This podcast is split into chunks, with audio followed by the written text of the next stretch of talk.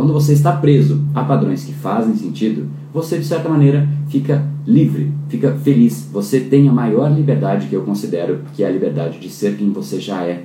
Você é feliz de ser quem você é. Então, os padrões que eu criei na minha vida são padrões que, no fundo, no fundo, eu construí, assim, dia a dia, deu trabalho pra caramba, mas com o método você consegue fazer. Eu fui construindo. Quais padrões?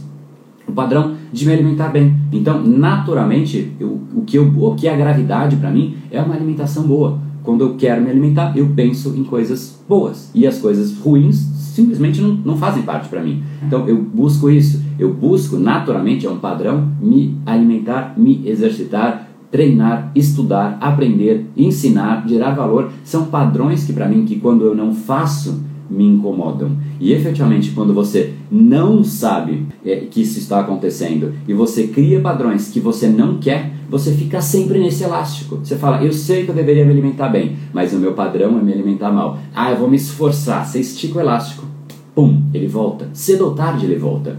Aí a gente coloca nome de autossabotagem, mas não é.